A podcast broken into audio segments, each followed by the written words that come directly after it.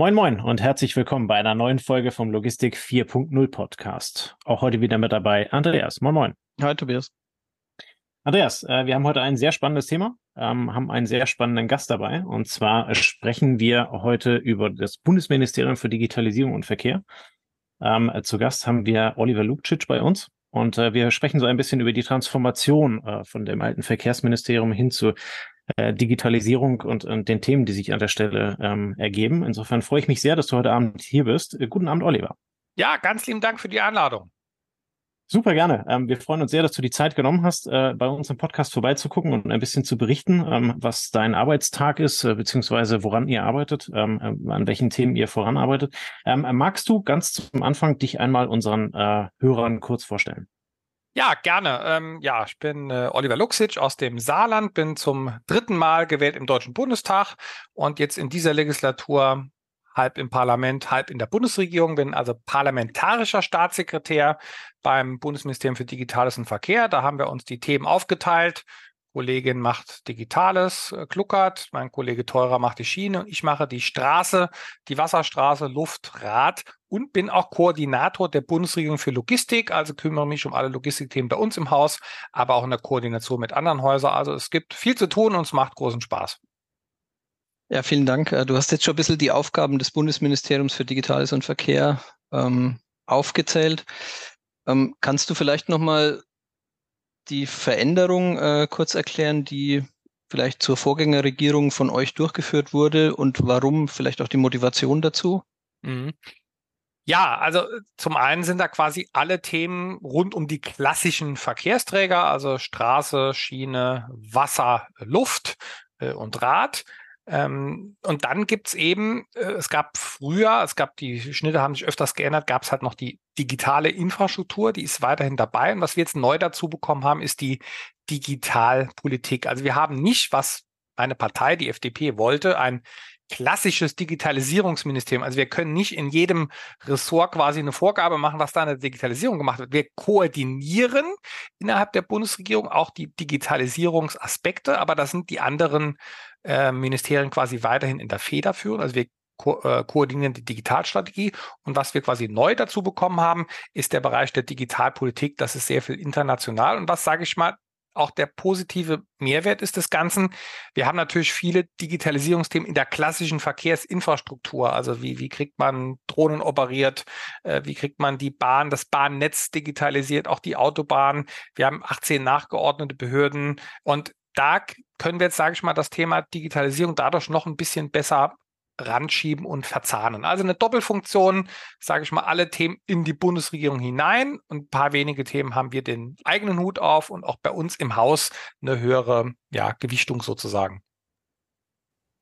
Also beim, beim Verkehr, glaube ich, muss man unseren Hörern nicht viel erklären. Ne? Da kann man sich gut was drunter vorstellen. Der Lang-LKW, auf welchen Strecken ist der freigegeben und so weiter, das ist alles sehr greifbar. Das, was du jetzt zum Thema Digitalisierung beschrieben hast, ähm, Seid ihr an sowas Ähnlichem wie Verkehrsregeln für das Digitale dran? Seid ihr ja. damit beschäftigt? Ähm, mit wem seid ihr da verbunden? Hat die EU da Einfluss auf euch? Kannst du vielleicht da nochmal einen Einblick geben? Äh, absolut. Also das ist auch, also da, da, ich bin zum Beispiel am Rande für äh, die, für die Themenbereiche autonomes Fahren zuständig. Da haben wir ein deutsches Gesetz, aber da werden sehr viele Regeln international gemacht auf europäischer Ebene, wo wir auch sehr federführend sind im, im Rechtsrahmen, aber auch auf der sogenannten UNECE-Ebene. Das ist quasi die UN-Ebene, die sitzt in der Regel in, in, in Genf. Da werden technische Vorgaben gemacht und da sind unsere Beamte auch in verschiedenen Arbeitsgruppen äh, weit vorne. Zum Beispiel der Präsidentskraftfahrt-Bundesamtes macht die sogenannte Arbeitsgruppe zum, zum digitalen, äh, zum autonomen Fahren. Da sind wir sehr gut. Also es gibt da, um es mal vielleicht nochmal kurz zu schematisieren, unterschiedliche Stränge. Also bei uns im Haus gibt es quasi quasi zwei Abteilungen, die Digitalthemen machen. Die einen machen die digitale Konnektivität, das ist also Mobilfunk, Glasfaserausbau, also die, die Hardware-Themen. Und die andere Abteilung macht Digital- und Datenpolitik, also wie schaffen wir auch, dass es neue vernetzte Ökosysteme gibt, Datenräume. Und da ist sehr viel international, also zum Beispiel gerade in Europa, wie sieht die neue KI-Regulierung aus? Und dann kommt natürlich nochmal hinzu, wie ich es ja eben gesagt habe, wir sind zum Beispiel im autonomen Fahren sehr gut. Das heißt, wir wirken auf europäischer und weltweiter Ebene an solchen Punkten mit, aber beispielsweise auch im Bereich der Drohnen, wo es ja auch im Logistikbereich erste Anwendungen gibt. Da ist die Frage, wie reguliert man einen Drohnenflug? Da haben wir eine sehr kleine und sehr starke Einheit, die nicht nur in Deutschland da einen guten Rechtsrahmen hat, der ist auch ja so eine Art Blaupause für die äh, europäische Ebene. Und insofern, das sind sehr viel Querschnittsthemen, das ist, sage ich mal, Chance und Herausforderung zugleich, weil da nicht einer äh, top-down alles umsetzen kann, sondern man muss quasi in viele Bereiche äh, quer reingehen und das ist, sage ich mal, die, das, das Spezielle an diesem Bereich. Ich, ich nutze mal die Chance, ähm, um, um jedes möglichst konkrete Beispiel nochmal so ein bisschen anzuteasern, anzufragen. Beim autonomen Fahren Gibt es dort was, wenn uns jetzt ein Lkw-Fahrer zuhört oder so, wo man sagen kann, für den Anwender, für den Nutzer wann werde ich das erste Mal einen autonomen LKW überholen? Kann man da heute schon was sagen? Ähm, oder ja. bist du, ja? Also, ähm, der Gag ist, wir haben da in Deutschland mit das weltweit progressivste Rechtssystem. Das ist theoretisch heute schon möglich. Ähm, wir haben einen Rechtsrahmen, das Kraftfahrtbundesamt lässt vereinfacht gesagt, im Straßenverkehrsgesetz haben wir das novelliert, das lässt den, ähm, und auch im Gesetz über autonomes Fahren, das lässt quasi das Fahrzeug zu. Also wenn jetzt Fahrzeughersteller kommt. Da gibt es einen großen aus Süddeutschland mit drei Buchstaben. Äh, der ist da schon sehr weit. Der würde das Fahrzeug zum Kraftfahrtbundesamt geben, das würde das technisch bewerten und die Landesbehörden würden eine Strecke raussuchen. Also man kann auch von der Technik her die jetzt noch nicht durch den Stadtverkehr schicken, aber auf einem Hub-to-Hub-Verkehr auf einer Autobahn wäre es heute schon zulassungsfähig und von der Technik her würde es gut gehen. Ich war in den äh, USA unterwegs bei einem großen Startup, äh, Kodiak, äh, die da das in bestehende LKWs einbauen. Da bin ich sogar mitgefahren. Äh, Gibt es ein kleines Video von, und, beziehungsweise die haben auch selber ganz viel auf ihren Seiten. Also da tut sich unheimlich viel und dadurch, dass der Fahrermangel eines der größten Probleme ist, äh, wird da viel Geld reingesteckt. Also im, im Busbereich haben wir schon autonome Busse, die fahren kleine Gefäße, die fahren auf einer sogenannten digitalen Schiene. Also wenn es immer die gleiche Strecke ist und die kommunizieren können mit Infrastruktur, geht das. Und ja, ähm, im Autobereich ist es quasi am kompliziertesten, vor allem dann, wenn ich durch den Stadtbereich muss, das dauert. Aber wenn ich auf einer festen Strecke, also über eine Autobahn fahre, wo ich keinen Gegenverkehr habe, ist das technisch heute möglich. Ein Rechtsrahmen gibt es und ich hoffe, dass wir mit der Industrie zusammen jetzt auch mal mehrere Projekte nach vorne bringen. Also in den USA ist das schon im Betrieb. Da ist immer noch ein Sicherheitsfahrer dabei, aber das Fahrzeug fährt auf, auf also bei Abfahrten, das funktioniert noch nicht, aber auf einer geraden Strecke, das funktioniert, bin ich selber mitgefahren. Okay, das heißt, auf die Sicht von einigen Jahren oder so hältst du das durchaus für eine Möglichkeit, den Fahrer, dem Fahrermangel entgegenzuwirken? Ja, absolut. Also wie gesagt, wir werden in den nächsten Jahren nicht durch eine Innenstadt ohne Fahrer kommen. Das ist einfach technisch zu kompliziert, aber ich sag mal, äh, der Fahrer kann, das gibt ja verschiedene äh, Stufen auf dem Weg hin zum vollautonomen Fahren, also ohne Fahrer. Also wir werden Zwischenstufen sehen, also dass wir auch quasi äh, teleoperiertes Fahren haben und der Fahrer kann sich dann auch anderen äh, Dingen widmen. Der Fahrer wird weiter entlastet werden und das wird, äh, ja, also das geht heute schon und da äh, werden wir vorankommen. Ähm, in der analogen Welt ähm, haben wir ja immer so das, äh, das Thema des Personalausweises, des Briefkastens. Ähm, jetzt hast du gerade im, im, im Digitalen erläutert, ähm, wo die Reise hingeht. Ähm, letzten Endes sind das ja dann auch irgendwo Themen, äh, die, digital, äh, die digital gelöst werden ähm, wollen und die, die, äh, die digital gelöst werden müssen. Ähm, heute gibt es ja einen entsprechenden Rahmenbedingungen oder einen Rechtsrahmen, ähm, was, was, äh, was ein Personalausweis kann, äh, wo ich den herbekomme, mhm. was ich damit alles kann, äh, auch was ein ich glaube, offiziell nennt man das dann immer ladungsfähige Anschrift. Das sind ja Themen, mhm. die sich auch digitalisieren. Ähm, Gibt es da von, äh, von Seiten des Bundesminister Bundesministeriums für Digitales ähm, Initiativen, ähm, da auch für den digitalen Bereich Rahmenbedingungen zu schaffen? Äh, ja, das ist, sage ich mal, unser Hauptproblem, die ganzen Anwendungsfälle.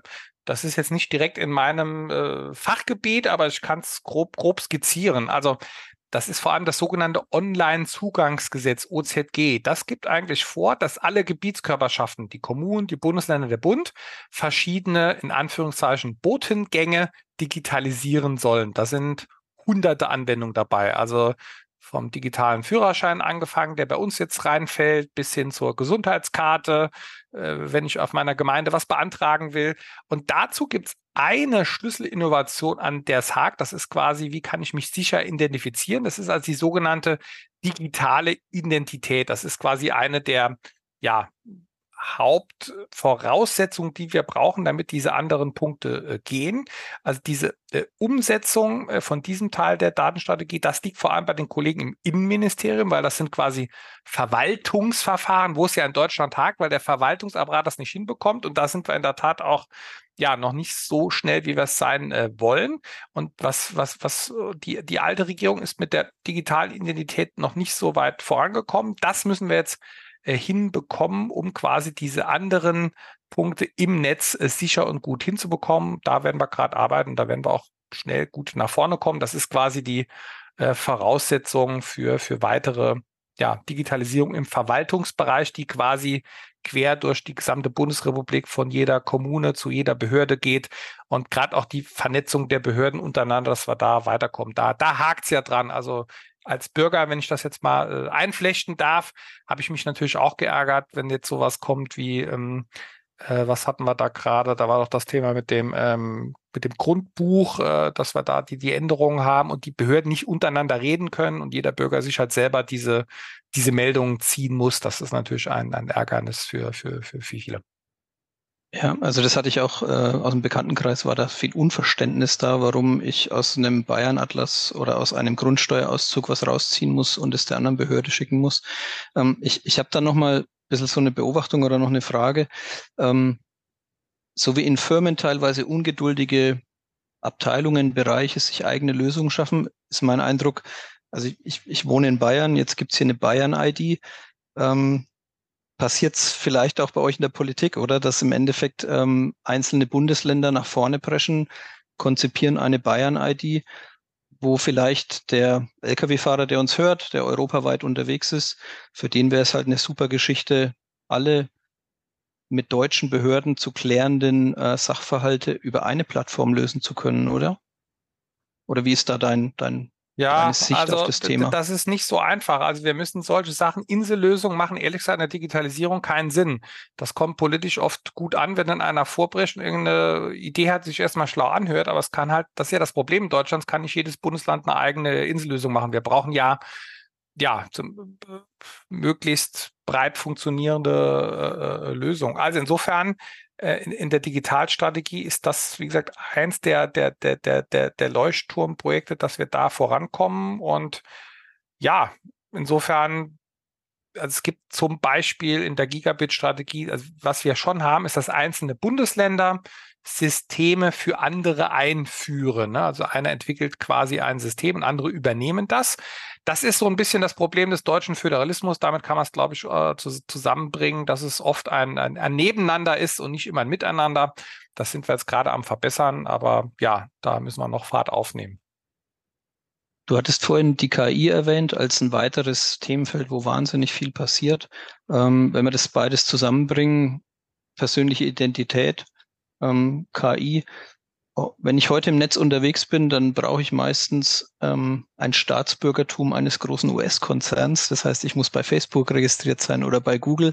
Dann kann ich mich sehr schnell ausweisen. Aber ich verkaufe damit ja auch meine persönlichen Daten irgendwie an diese Firmen, die mich dann über das ganze Netz tracken. Ähm, wie, ist, wie ist die Lage bei der Gesetzgebung für künstliche Intelligenz und frei verfügbare Daten oder Datenspuren, die ich im Netz hinterlasse. Mhm. Hast du, hast du dort ähm, ja. Einen Status das, vielleicht? Das ist gerade hochaktuell und da ist es so, dass wie so häufig die europäische Ebene federführend ist. Da gibt es einen sogenannten AI Act und wir bringen uns, da gibt es seit April 21 einen Entwurf für eine Verordnung, der wird dann quasi für ganz Europa begleiten und da ist jetzt quasi der Prozess zwischen dem Europäischen Parlament, den europäischen Regierungen ähm, und uns. Und da sind wir gerade äh, voll drin, weil ja, also die Bedeutung von KI muss ich ja, glaube ich, nicht erklären, ist riesig von Röntgenbilder, Verkehrsströme, persönliche Daten. Also überall brauchen wir das.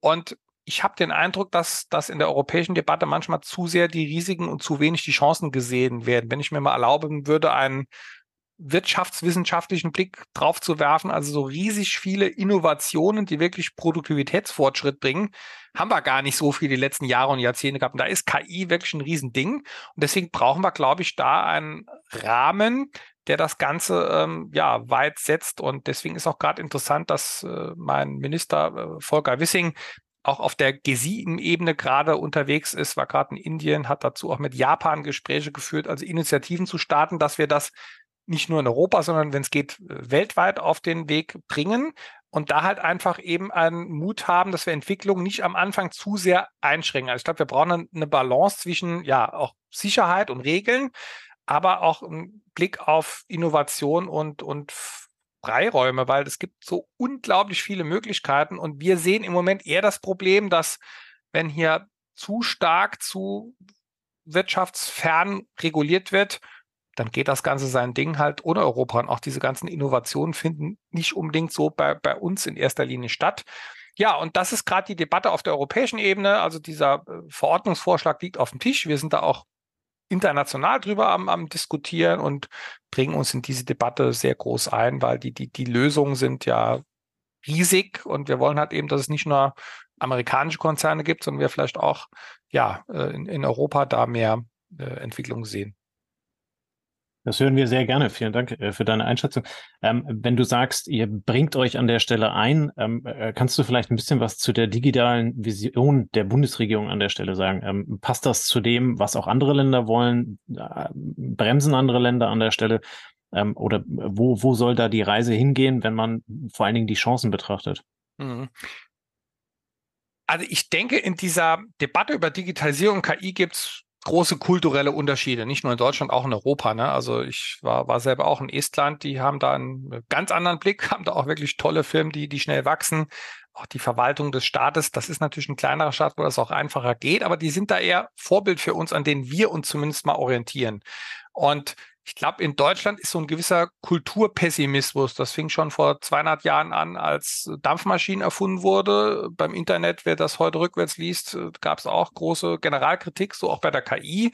Ich glaube, wir brauchen eher diesen, diesen Chancenblick. Also bei der Digitalstrategie, auf die sich die Bundesregierung ja am Anfang schnell äh, geeinigt hat, wollen wir ja keine weltfremden Sachen, die in zehn Jahren kommen, wie es früher mal der Fall war, sondern Projekte mit einer Hebelwirkung, die eben auch schnell was bringen. Also das eine ist halt, sage ich mal, die, die banale Voraussetzung, also moderne leistungsfähige Netze, damit wir einfach hier, hier, hier besser werden, äh, Glasfaser, Mobilfunk. Ja, dann brauchen wir halt natürlich die, die, die, die Standards, da ist viel europäische Ebene. Und dass ich eben gesagt habe, wir brauchen halt diese nutzerfreundlichen digitalen Identitäten, mit denen man sich dann auch in diesem äh, Bereich des Staates äh, vernetzen kann. Und wir wollen halt diese staatlichen Register und diese vielen Ebenen untereinander vernetzen. Also das ist, sage ich mal, die drei großen, großen Achsen.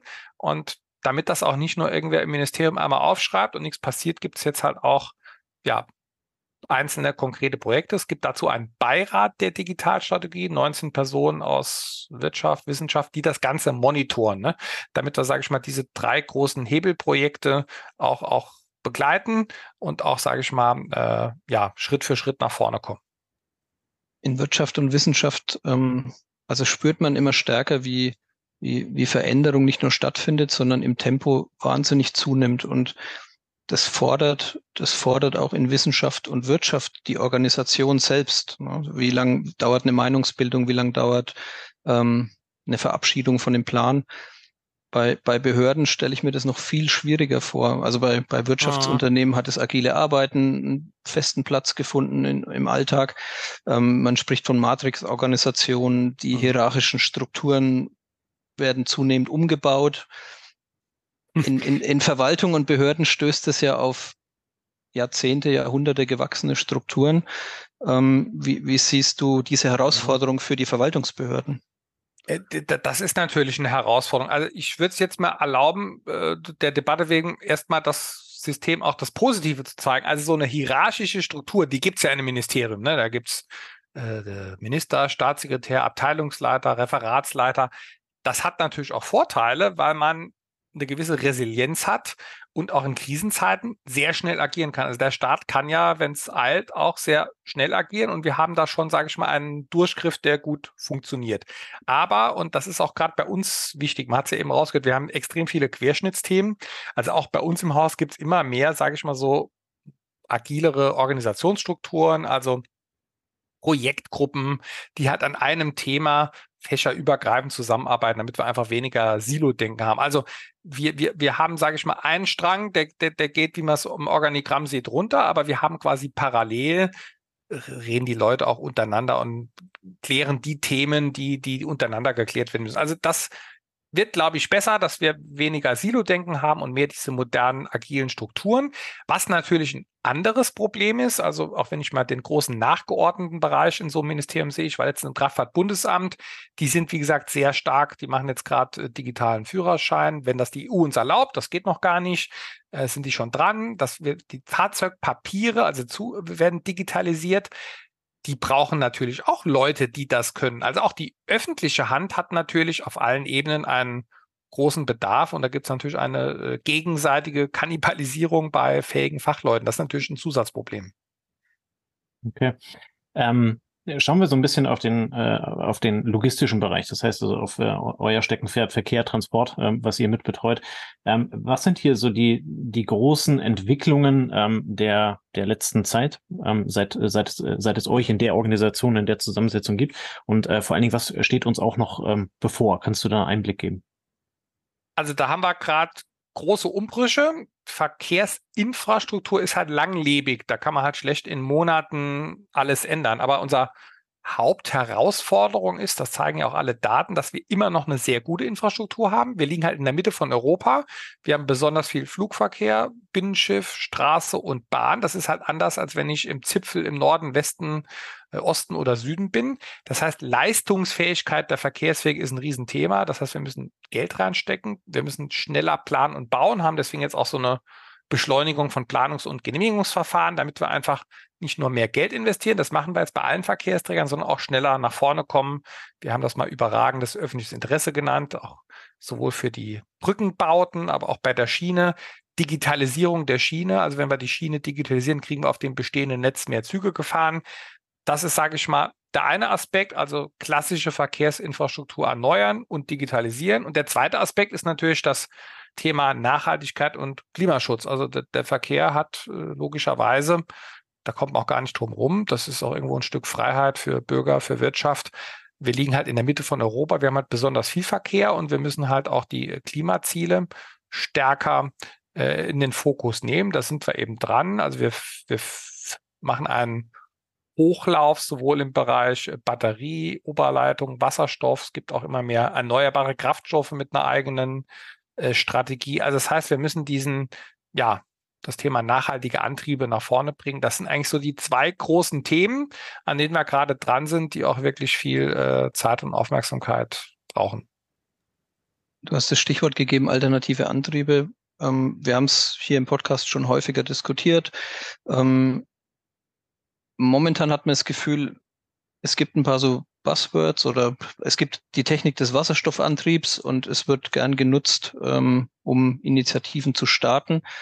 Gibt's gibt's eine ganzheitliche Vorgehensweise? Gibt's eine Strategie, ähm, wo man sagt, wir möchten in, in dem Schwerlastbereich, in dem Lkw-Bereich ähm, vom Diesel bis dort und dort, äh, bis da und dahin dort und dort sein? Was, was ist da euer, euer Ziel oder eure äh, Vision? Äh, ja, äh, das können, wollen und müssen wir machen. Es gibt dazu auch europäische Rechtsetzungen, also die sogenannten Euro-Vignetten-Richtlinie. Auf der einen Seite, was die Maut angeht, und dann gibt es europäische Vorgaben, das sind die sogenannten Flottengrenzwerte. Also die Lkw-Hersteller müssen solche Antriebe auf den Weg bringen. Jetzt ist es nur leider so, oder das heißt ja leider, äh, da gibt es unterschiedliche technische Lösungen. Beim Lkw setzen viele auf Batterie, manche auf Wasserstoff. Jetzt bin ich in einer Partei, die an den äh, technischen Fortschritt glaubt, an die Marktwirtschaft und dass auch Ingenieure und Techniker und Kunden eine gute Lösung. Deswegen fördern wir das sehr breit, weil wenn ich jetzt mit MRN und mit Daimler rede, kriege ich dann unterschiedliche Antwort. Jetzt sagen manche, man muss jetzt auf eins setzen. Ich sage, ja, also den, den, den Ingenieur eines großen Unternehmens, den will ich jetzt ungern äh, überfahren. Deswegen haben wir eine doppelte und sehr breite Förderung. Auf der einen Seite äh, gibt es jetzt eine neue, eine neue Maut, die dazu sorgen wird, dass es Anreize geben wird, umzusteigen. Wir fördern auch die Anschaffung neuer Fahrzeuge. Das nennt sich äh, KSNI und auch die Infrastruktur in den nächsten Jahren mit 7,2 Milliarden. Das ist quasi die Nachhaltigkeit im Lkw-Bereich. Und das Zweite ist, dass wir halt grundsätzlich versuchen, ausgewogenen Verkehrsmix hinzubekommen. Ja, da gab es eine umstrittene, aber das ist, sage ich mal, eine nüchterne Analyse des Status quo, eine sogenannte Verkehrsprognose, wo fünf unabhängige Gutachter ähm, Zahlen ausgewertet haben, was dann in verschiedene Szenarien einfließt. Das ist auch eine sogenannte gleitende Langfristprognose, die immer wieder angepasst wird, die übrigens relativ genau ist. Und da sehen wir, sage ich mal, was sind die großen Entwicklungen. Wir sehen, dass der Verkehr weiterhin stark zunimmt, vor allem beim Lkw. Und deswegen wollen wir eben besonders stark die Schiene fördern. Wie gesagt, ein Teil der Mautmittel, das ist auch neu, geht jetzt in die Schiene. Die bekommt auch noch Geld aus dem sogenannten KTF, dem Klima- und Transformationsfonds. Was wir auch machen, ist den sogenannten kombinierten Verkehr fördern. Also ich war heute zufälligerweise bei DB Cargo. Die haben jetzt auch neue, also wie, wie, wie Container, die man schneller umladen kann. Das hat, hat auch Nachteile, aber auch Vorteile. Also dieser kombinierte Verkehr, der wächst stark. Da, fordern, da fördern wir auch Umschlaganlagen beispielsweise. Und ja, da können wir auch messbar, ähm, haben wir die letzten Jahre nach unseren Rechnungen 2,75 Millionen Tonnen CO2 äh, geladen. Also das ist, sage ich mal, der, der Teil Verkehrsträgermix. Und wir haben auch Digitalisierungsschritte, die wir machen. Äh, da gibt es ein kleineres Projekt für äh, Feinschmecker, kennt jetzt nicht jeder, aber ist international anerkannt. Das nennt sich Silicon Economy da entwickeln oder da hat Fraunhofer in unserem Auftrag, also wirklich auch Open Source, also jetzt nicht irgendwie für eine Firma, die das jetzt für sich nutzt, sondern digitale Tools und Komponenten, Komponenten entwickelt, die alle nutzen können. Also da geht es darum, dass man ja Blockchain-fähige Geräte hat für Waren, kamerabasierte äh, Ladungsträger erkennen und vor allem den elektronischen Frachtbriefen. Wir haben ja viele so Medienbrüche. Also das, da, da geht es auch zum Beispiel um, was ist, wenn ich vom LKW auf Luftfracht komme. Und da wollen wir quasi ein, ein, ein, ein offenes System äh, fördern wir, ähm, ja, das einen Standard schafft, der dann auch international gilt, weil die Logistik ist international. Das haben wir jetzt auf verschiedenen äh, Messen auch der Fachwelt vorgestellt. Das sind alle ganz begeistert und da gucken auch viele um uns herum mit. Und das ist jetzt so ein, die Logistik ist ja, sage ich mal, sehr kleinteilig. Und sowas entwickelt jetzt in der Regel von, von sich aus keiner. Und insofern war es jetzt in dem Einzelpunkt auch sinnvoll, dass der Staat hier neutral als Plattform so, so einen Anschub bringt, dass wir einfach Logistik in die Breite der Digitalisierung als Angebot äh, ja, versuchen, besser hinzubekommen. Vielleicht kurz zum, zum Schlagwort Förderung. Als Otto Normalbürger nimmt man das immer so zwiespältig wahr. Ne? Manchmal hat man das Gefühl, Förderung ist Geld verbrennen. Manchmal hat man das Gefühl, wow, jetzt bewegt sich wahnsinnig viel. Ist es für dich, ist es für euch oder ist es ist mal in der Regierung die Mischung aus beiden? Ist es auch Try and Error? Da, da mhm. muss man auch Fehler machen dürfen? Oder ist es auch die Kombination mit, du hast die Maut erwähnt, die Maut fühlt sich ja eher an wie etwas, was mich anschiebt, ähm, was, was die Klammer, was, was den Druck erhöht. Ähm, wie, wie stehst du zu den zwei Mechanismen oder zu den zwei Möglichkeiten? Die also zu den Förderungen, das gebe ich offen zu als äh, Staatsbürger und Politiker. Ich sehe das auch zweischneidig. Ne? Also wenn ich natürlich jetzt eine Förderung für Fahrzeuge mache, ähm, das soll ja einen Anschub geben, dass eine neue Technik in den Markt kommt kann natürlich auch dazu führen, dass Preise vielleicht künstlich hoch sind und jemand Drittes da zu viel abschöpft. Also man muss immer wieder Kosten-Nutzen hinterfragen.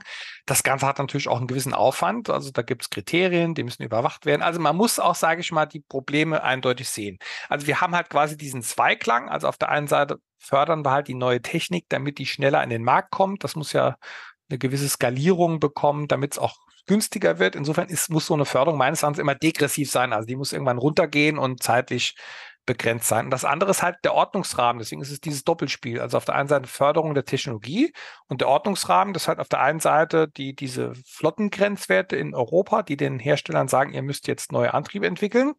Die sind meiner Meinung nach nicht technologieoffen genug. Da gibt es also so eine, eine sogenannte Tank-to-Wheel-Betrachtung. Man guckt quasi auf den Auspuff, aber nicht auf die Gesamtemissionen.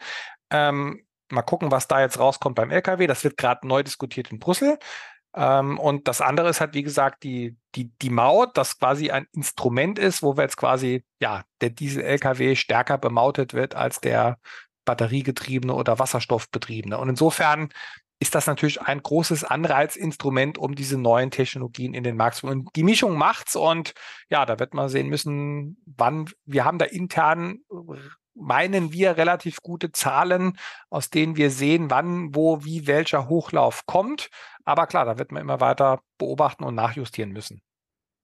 Kannst du eine Prognose geben, was Logistiker jetzt noch, also wir hatten die Maut schon erwähnt, jetzt zum Jahreswechsel, was in der Legislaturperiode ähm, noch passiert, worauf sich Logistiker freuen können oder womit sie auch rechnen müssen? Mhm. Ähm, ja, also bei der Maut ist die Freude äh, nicht so groß, das kann ich auch verstehen. Also die haben wir letztes Jahr angepasst. Das war, sage ich mal, technisch notwendig, weil das europäische und deutsche Gesetz das vorgibt. Und jetzt gibt's halt die sogenannte CO2-Spreizung. Also das europäische Recht, die Eurovinettenrichtlinie sieht vor, dass man den Faktor CO2 einzeln ähm, bepreisen kann und soll, um eben diese neue Technologie nach vorne zu bringen. Und das ist natürlich für die Logistik erstmal eine Belastung. Jetzt ist es so, die Frage ist, wie macht man das? Äh, da sind wir auch im, im engen Dialog. Wir haben da natürlich auch ja, gute Studien und Erkenntnisse. Also wichtig ist natürlich, dass das auch planbar ist. Das soll ja schon zum 1.12. kommen. Äh, das Ganze sieht so aus, dass wir nach CO2-Ausstoß äh, staffeln. Emissionsfreie Fahrzeuge werden bis Ende 25 befreit. Dann wird auch, also wie gesagt, dieser CO2-Preis von bis zu 200 Euro eingeführt und wir, wir, wir senken auch die Maut ab auf äh, 3,5 Tonnen, weil wir halt einfach derzeit dieses Problem sehen. Da gibt es ein politisch unkorrekt, unkorrektes Wort. Äh, das sind die, diese Sprinter, ne, gibt es oft mit einer Nationalität dazu. Also wir sehen halt, dass von großen auf kleine Gefäße umgelagert wird und deswegen wollen wir auch runtergehen, haben da eine Ausnahme für Handwerkerfahrzeuge. Also wer gewerblichen Straßengüterverkehr macht, der muss auch äh, das kleinere Fahrzeug bemauten, die Handwerker nicht. So, und das sind, sage ich mal, das soll jetzt zum 1.12. Äh, kommen. Das ist jetzt erstmal eine Belastung, aber es wird natürlich am Ende des Tages auf die verladene Industrie weitergegeben und wird dann auch bei den Verbraucherpreisen ankommen. So ehrlich muss man sein. Allerdings ist da manche Meldung auch nicht ganz korrekt. Also wenn man jetzt einen 40 äh, Tonnen LKW hat und rechnet es runter auf das, den einen Joghurtbecher, ist die Erhöhung der Maut auf den einzelnen Joghurtbecher im kleinen einstelligen Centbereich. Also die ist spürbar, aber mit diesen Einnahmen finanzieren wir dann auch unsere Infrastruktur auf äh, Straße und Brücke und schieben halt diesen neue Technologie an. Das ist das eine. Und das zweite sind halt noch, ja, also es gibt halt auch eine ganze Debatte, auch in Brüssel derzeit, über Maße und Gewichte, also größere und schwerere Fahrzeuge. Äh, darunter gibt es auch in Deutschland verschiedene Feldversuche für, für Lang-Lkw-Typen. Da gibt es leider eine ideologischen Grundsatzdiskussion zwischen der Verkehrs- und der Umweltseite. Also die, die Fahrzeuge gibt es, die fahren. Da gibt es den sogenannten Lang-Lkw Typ 2 bis 5. Da haben wir jetzt nach zwei Jahren Diskussion eine Erweiterung des Streckennetzes. Der Lang-Lkw Typ 1, über den diskutieren wir noch. Der ist nicht schwerer, aber ein Stück länger. Man kriegt ein paar Paletten mehr rein. Wir halten das für sinnvoll, weil wir dann weniger Lkw-Fahrten haben. Aus der Umweltseite wird gesagt, ja, das wäre aber schlecht für die Verlagerung auf die Schiene. Also da sind wir noch am Diskutieren. Bei dem anderen kommen wir ein Stück nach vorn. Und die Grundsatzdiskussion, was in Europa zugelassen ist, die wird jetzt parallel auch geführt. Das wird auch ein ganz spannendes Thema für den Logistikbereich. Und ja, also da gibt es überall unterschiedliche Meinungen. Die einen gucken auf die Infrastruktur, auch bei uns im Haus. Nach meiner Meinung nach kommt es auf das Gewicht pro Achse an. Also längere Fahrzeuge halte ich generell für unproblematisch. Und auch beim Gewicht muss man immer das Gewicht pro Achse sehen. Ich bin da auch für, ja, äh, verhältnismäßige Anpassungen nach oben, weil der Lkw-Verkehr nimmt so stark, wenn wir nicht an den Maßen und Gewichten was machen, äh, haben wir noch mehr Lkws fahren. Und es ist halt sinnvoller, wenn ich zum Beispiel beim langen Lkw, der kann zwei lange Lkw, können drei normale Lkw ersetzen. Und ja, deswegen findet die Debatte statt und das wird auch hochspannend. Okay, vielen Dank. Ähm, Oliver, du hast es eingangs gesagt, äh, du kommst aus dem Saarland äh, zwischen Deutschland und Frankreich, äh, bist dort groß geworden, aufgewachsen. Ähm, mit, mit Blick die Verbindung Frankreich-Deutschland ähm, als Europa. Ähm, wie schätzt du die aktuelle Lage ähm, von Europa ein? Was, was, was können wir verkehrspolitisch ähm, und äh, vor allem auch digital in der Zukunft noch besser machen? Ja, also erstmal Europa. Also ich bin dafür, dass wir ein europäisches Deutschland haben. Also wir leben von offenen Märkten, von Euro unserer europäischen Vernetzung. Europaskepsis hat leider Hochkonjunktur. Es läuft nicht alles gut, auch in Brüssel, aber man muss, glaube ich, unterscheiden zwischen der europäischen Idee und äh, manchen institutionellen äh, Problemen. Und da macht mir die Europawahl ein bisschen äh, Sorge. Also ich glaube, Europa ist eine super wichtige Idee. Wir müssen Europa besser machen und nicht irgendwie De Debatten über Europa abwickeln. Im Verkehrsbereich gibt es in der Tat Diskussionsbedarf. Äh, da gibt es viele kleine Sachen, die noch nicht gut funktionieren. Also der, der Lokführer beispielsweise, der äh, also der Eisenbahnmarkt, der ist nicht sehr europäisiert. Also der Lokführer, der von A nach B muss, ähm, die, die Dokumente, die jemand mitfahren muss, die sind immer noch nicht digital und in anderen Sprachen. Also da gibt es viele kleine Hindernisse, an denen wir arbeiten können. Damit sage ich mal, dass obwohl der, der europäische Verkehr ja sehr, äh, der Binnenmarkt da ja gut funktioniert, aber bei dieser Arbeits- und Sozialseite hinten dran, die der Fahrer hat, da können wir noch besser werden. Und ja, das andere große Thema ist halt diese, die, das ganze Klimathema, Green Deal. Also wir werden ja den, den Luftverkehr in den Emissionshandel bringen. Äh, den haben wir schon. Auch den See- und den Straßenverkehr. Das ist sehr gut. Das Thema alternative Kraftstoffe ist meines Erachtens in Europa ein bisschen unterbeleuchtet. Also dieser totale Fokus auf die Elektrifizierung da sehe ich Hindernisse. Also A, im Ausbau der Netze, auch auf der lokalen Verteilernetzebene ist das ambitioniert. Also ich rede ja auch mit dem Spediteur, mit dem Busunternehmen, der jetzt äh, schnell Ladesäulen will für mehrere Fahrzeuge. Das geht nicht so einfach. Also ich glaube, dieser reine Fokus auf die Batterie in, in Brüssel, den wir derzeit sehen, der ist nicht gut. Also wir brauchen auch mehr Technologieoffenheit, alternative Kraftstoffe. Und ja, da arbeiten wir gerade dran. Und in Krisen sieht man auch nochmal den Wert von Europa. Wir reden ja auch, äh, Corona haben wir gesehen, äh, Ukraine-Krise, Fahrermangel. Äh, wir reden ja auch mit der Ukraine über, über große Transporte im Bereich Getreide. Ähm, ja, und da brauchen wir auch Europa, um auch im Krisenfall, da gibt es eine Koordinierung für sogenannte Green Lanes und das funktioniert auch gut. Wir haben mit dem Brenner, mit den Österreichern Diskussionen, wie wir den Übergang hinbekommen. Also der Verkehr ist international und das ist auch wichtig für Deutschland. Deutschland ist Exportweltmeister. Wir leben mitten in Europa. Wir sind auf offene Märkte und offene Verkehrswege an, angewiesen und deswegen brauchen wir eigentlich mehr Europa in der Verkehrspolitik und ja, da ist noch an den eben genannten Themen auch noch viel zu tun.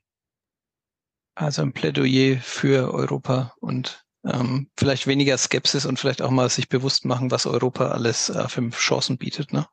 Ja, also einfach mal jeden Logistiker in Deutschland angucken, die sind alle international tätig. Ne? Also, ja.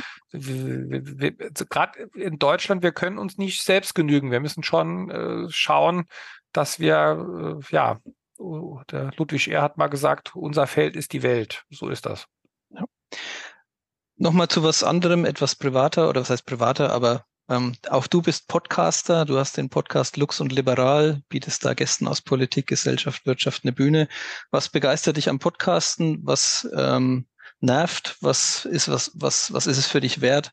Ähm, gib da nochmal deine Einschätzung zu, bitte. Also es macht erstmal Spaß, weil ich einen Luxus habe, den ich aus der Politik nicht kenne. Also wenn ich Fernseh oder Radio habe, habe ich 30 Sekunden. Und der Podcast bietet halt die seltene Gelegenheit, mal ausführlich und in Ruhe einen Sachverhalt darzulegen. Und ich glaube, das ist, deswegen macht es mir auch Spaß und habe da auch, glaube ich, eine, eine, bunte Mischung an, an Gästen und auch schon ein paar, paar wirklich spannende Gespräche. Ja, gut, das Nervige ist, äh, man muss sich Zeit nehmen. Das ist leider in, in meinem Arbeitsalltag nicht, nicht, nicht einfach. Und ähm, ja, man muss es halt irgendwie vorher so ein bisschen versuchen zu strukturieren. Wir haben es ja auch, glaube ich, ja, jetzt eine, eine gute Mischung hinbekommen. Also es, es muss ja auf der einen Seite informativ sein, darf auch nicht zu lang sein und ja, das ist so immer die Herausforderung. Aber es macht einfach Spaß und ich glaube, deswegen hören ja auch viele Leute Podcasts. Man hat einfach mal eine, bei einer Autofahrt oder so einfach die Gelegenheit, mal ruhig Informationen zu sammeln und nicht einfach dieses hektisch schnelle, das wir sonst überall haben. Und was nervt dich an dem Format? Gibt es da was? Ja, also ich sag mal, das ist für mich echt eine Umstellung, weil ich halt einfach in einem Alltag der totalen Hektik der 15, 16 Termine am Tag äh, lebe. Also man muss halt umschalten. Ne? Also man muss sich da wirklich hm. mal konzentrieren. Das ist jetzt nicht nervig, aber gut, ich muss zugeben, bei der Technik äh, manchmal, gerade am Anfang, hat mal was nicht geklappt, wenn man dann was aufnimmt und irgendwie die Qualität nicht gut war. Aber gut, man lernt dazu und jetzt klappt es immer. Also insofern, ne, ist eher eher, eher, die, eher die Freude groß, aber man muss wie so häufig im Leben ein paar Mal machen, dass es gut einge eingeölt und eingespielt ist. Genau, das ist ja letzten Endes genau der gleiche Evolutionsprozess wie bei der Digitalisierung. Ja. Einfach mal probieren. Ähm, Im Zweifel wird es am Ende gut. Ähm, insofern sehr spannend. Äh, verlinken wir natürlich unten in den Show Notes. Super. Ähm, und wir wollen natürlich auch dir die Möglichkeit geben, oder beziehungsweise als äh, Gast kriegst du die obligatorische letzte Frage, die wir jedem Gast stellen. Ähm, und zwar würden wir gerne von dir wissen, ähm, welches Buch, Film, Podcast, anderweitiges Medium ähm, hat dich in deiner Laufbahn, in deiner Karriere ähm, so inspiriert, ähm, dass du, dass du den Weg gehen konntest oder was, was hat dir Antrieb gegeben? Gibt es da irgendeine ei, Quelle, ei, ei, ei, Das die du jetzt, mit unseren Hörern teilen magst?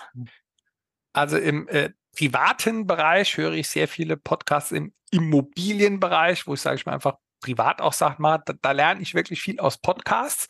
Das wird mir für den Podcast-Bereich einfallen. Für Logistik-Nerds gibt es auch so ein paar kleine Logistikformate, die interessant sind. Äh, die Wirtschaftsmacher, die machen immer so ein bisschen Storytelling aus der Logistik. Das ist vielleicht interessant. Es gibt die Logistik Hall of Fame, die so Innovationen zeigen. Also neben euch, das ist, sage ich mal, der Logistikbereich. Ja, also ich denke mal, mein Medienverhalten ist wie bei anderen auch. Also ich bin natürlich ein absoluter Heavy-User in, in, im, im, Medienbereich. Äh, gut, da lese schon noch viel, also schon zwar auch digital, aber ich lese schon auch viel, also zugegebenermaßen kreuz und quer mit größerem Gewinn äh, NZZ, Welt, FAZ. Und ja, Bücher gibt's natürlich äh, viele. Da ist die Frage, welcher Bereich, wo fängt man an, wo hört man ja. auf? Also also ein, vielleicht gibt es ja irgendein Werk, was du super gerne gelesen hast, äh, wo, wo du auch das Gefühl hattest, das hat mich damals weitergebracht. Ähm, wenn, wenn du es nicht hast, alles gut. Es gibt auch die Frage, kein, kein, kein richtig, kein nee. falsch. Ja, klar. Nee, also ich sag mal im Bereich Wirtschaftsgeschichte, ja, also ich habe, sag mal, früher als Student sehr viel im Bereich Geschichte gelesen. Da fand ich Henry Kissinger und andere sehr, sehr gut. Ja, im Bereich Wirtschaft gibt es natürlich eine ganze Reihe an Sachen. Also ich lese da auch viel von, von Rainer Zietelmann, der, sage ich mal, über, über Erfolg und wie man nach vorne kommt. Der hat zum Beispiel mhm. ein gutes Buch geschrieben, Psychologie der Superreichen. Also wir haben ja in Deutschland viel Armutsforschung und der hat es jetzt andersrum gemacht. Der hat sich die besonders erfolgreichen rausgesucht, Unternehmer und was machen die anders? Wie ist deren Mindset? Das habe ich jetzt vor kurzem gelesen, fand ich ganz äh, gewinnbringend. Und ja, deswegen, also das, das, Lesen eines Buches ist für mich ein, ein, ein Luxus. Ich habe auch selber welche geschrieben, aber da kommt man jetzt leider immer weniger dazu. Deswegen äh, Podcast höre ich auch viel. Da habe ich halt so Finanz-, Wirtschafts-, Immobilienthemen. Das sind die Sachen, die ich neben dem Sport privat mache. Ähm, und ja, sonst lese ich halt, er ist halt auch kreuz und quer Heavy User, äh, alles, was es im Netz gibt zu Politik, Wirtschaft und Gesellschaft. Okay, super. Und beim Sport schaltest du dann ab vom 15, 16 Stunden Tag. ja, total. Also ich äh, spiele selber gerne äh, Fußball und Tennis. Das ist leider äh, nicht gut für Rücken und Gelenke. Deswegen mache ich jetzt, versuche ich ab und zu auch mal so Crossfit zu machen, aber das äh, geht, ja. Die Zeit ist äh, der wahre Luxus. Und nee, also wie alle anderen auch. Also wenn ich mal Zeit finde, mit, mit, mit Leuten ein Fußballspiel zu gucken im Fernsehen, das machen wir auch ab und zu in der Sitzungswoche in Berlin. Also so Champions League gucken wir auch mal mit einem Kollegen ein paar abends bei einem Bier. Das ist dann mal eine der wenigen Momente der Entspannung. Super. Vielen lieben Dank für die Einblicke, die du mitgebracht hast, Oliver. Ja, ähm, danke. Das war ein sehr kurzweiliger und äh, wie ich finde sehr spannender Podcast, der auch mal diese politische, ähm, gesetzgeberische Seite ähm, beleuchtet, ähm, wo ich glaube, konntest du, äh, da konntest du sehr gut aufräumen mit, mit Vorurteilen und zeigen, was halt eben an der Stelle einerseits ähm, alles gemacht wird und andererseits halt eben auch die Komplikationen an der Stelle sind. Insofern, äh, ja, super vielen Dank, dass du da warst. Ähm, ich habe mich sehr gefreut. Ganz, ganz lieben Dank, äh, Tobias, Andreas. Also vielleicht dann nur ein letzter Kommentar, sorry, das ist die Politiker klugscheißerisch, dass man immer noch irgendwie einen Satz anhängt. Nee, also ich habe mir da auch viel Gedanken gemacht, woran liegt das, Demokratieverdrossen? Also die, die, die Antwort für mich ist die folgende. Politik, also die Gesellschaft, das Leben, die Wirtschaft, die Politik wird immer komplizierter und immer schneller. Deswegen sind auch solche Podcasts gut, dass man es wenigstens in Ansätzen versuchen kann zu erklären, weil viele kommen da einfach nicht mehr mit mit der Geschwindigkeit. Und ja, dann bietet halt der Populismus überall, ist ja nicht nur in Deutschland, in Europa, in der Welt so die einfache Antwort. Nur ja, die Welt ist halt leider kompliziert und ähm, es gibt auch inhärente Probleme der Politik, die muss man auch diskutieren, haben wir eben auch bei der Förderung zum Beispiel gemacht. Aber am Ende des Tages haben die meisten Sachen irgendwo einen Sinn. Über andere Sachen kann man streiten. Da muss man auch streiten. Aber es ist, glaube ich, auch gut, wenn man die Komplexität der Prozesse nicht ausblendet. Die nimmt halt einfach zu. Und deswegen auch vielen Dank für die Gelegenheit, das mal im Kontext versuchen zu diskutieren. Super gerne. Es war uns eine Freude, dass du da warst. In diesem Sinne wünschen wir euch, lieben Hörern, einen wunderschönen Abend. Ähm, genießt das Wochenende. Alles, äh, was wir besprochen haben, findet ihr unten in den Show Notes. Natürlich auch den Podcast äh, für die nächste längere Autofahrt mit Oliver und seinen Gästen. Und dann hören wir uns nächste Woche wieder bei der nächsten Folge. In diesem Sinne, einen schönen Abend. Bis dann und ciao, ciao. Das war eine neue Folge des Logistik 4.0 Podcasts. Wir möchten dir helfen, neue Themen im Bereich der Logistik zu entdecken, zukünftige Entwicklungen und Trends kennenzulernen und dich mit anderen Logistikern zu vernetzen. Um regelmäßig zu neuen Folgen informiert zu werden, werde Mitglied in unserer Gruppe Logistik 4.0 auf LinkedIn oder folge den Logistik 4.0 Profilen auf Twitter, Facebook oder Instagram. Unsere Folgen werden mit Hilfe unserer Patreons produziert. Besonderer Dank gilt dabei unserem Patreon 4.0 der Firma Board. Weitere Informationen, wie auch du unseren Podcast unterstützen kannst, findest du auf unserer Homepage logistik4.0.de.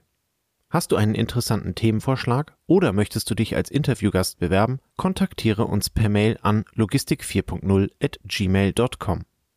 Bei persönlichen Kontaktanfragen an uns schreib uns gerne dein Anliegen dazu, damit wir wissen, wie wir diese Anfrage einordnen können und dich unter dem täglichen Spam schnell herausfischen können.